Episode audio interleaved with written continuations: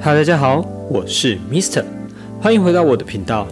前几天，台湾天后蔡依林在 YouTube 上首播了新专辑中，你也有今天的预告片。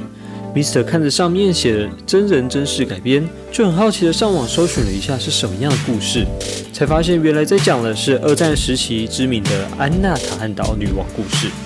不过，其实叫她女王是一个不太好的说法，也是在过去的社会中对于主人翁比加和子的一种戏谑。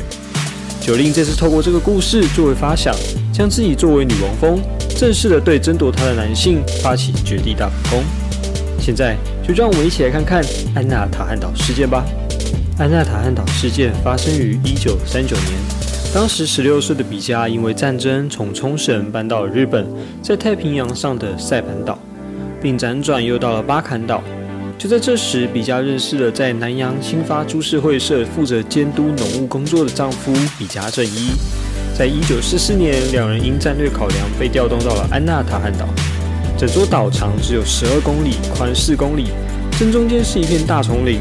当时在岛上的只有比嘉夫妇和一位长官日下部正美，总共三位日本人及二十多位农民。过了不久，海上出现了十名日本军人及二十一名船员。一开始，对于比嘉和丧尸丈夫来说，可是一件好事，因为终于遇见自己国家的人了。但是不久后，他们却发现岛上的三十一名全部都是年轻男性，也因此变成了三十二男和一女一起住在岛上。大家一开始都过得非常的融洽。比嘉和丈夫两人为了避免引来其他的眼光，也搬到了岛的另一端生活。但事情到了一九四五年，战争结束后，开始有了变化。一九四六年的某一天，海上突然飘来了美军的轰炸机残骸，里面还有四把手枪和九十发子弹。一位懂枪的男人修好其中的两把，并把其中一把交给了他的好友。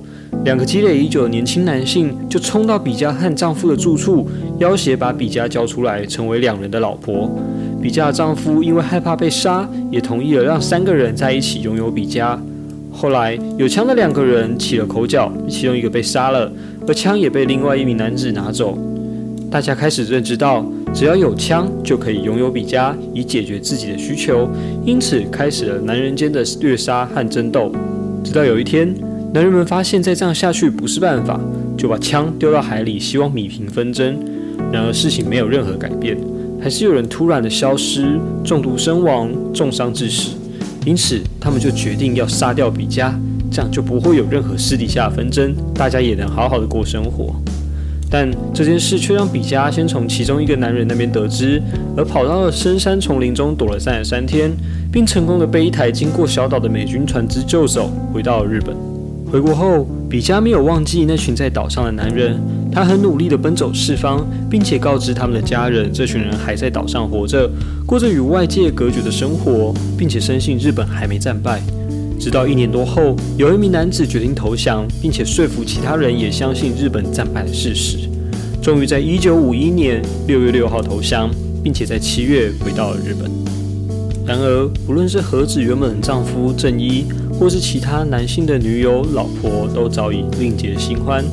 而在岛上引起的杀戮事件，也让比嘉声名大噪，被许多报纸称作“安娜塔汉岛女王”，拥有三十二个面首的女人，蜂王。兽欲和奴隶、魅惑男人的女人等等，并将所有异样不友善的眼光投射在比嘉身上，认为她行为不检点，是个妖女。比嘉也因此离开了家乡冲绳，在东京再婚，与丈夫过着平淡的日子。最后，因为脑部肿瘤，在四十九岁时过世。不过，其实比嘉一直以来都只是一个平凡女子，真正的问题都不在比嘉身上。也因此，米瑟认为称她为女王是一件不太尊重，并且带有戏谑味道的用词。而九令这次的歌词则带有某种战胜一切的感觉。米瑟真的很喜欢这种藏着历史故事和文化背景在歌曲中的做法。另外，编曲上也真的超级好听，贝斯的线条也为音乐增加了不少的律动感。今天的影片就差不多到这里啦。Mr. 未来每周都会在 Wonderful 这个以 YouTube 开发的平台上更新歌单和推荐影片。如果有兴趣的粉丝，欢迎点击下方链接欣赏本周推荐歌单哦。我是 Mr. 生活飞叶，我们下次再见，拜拜。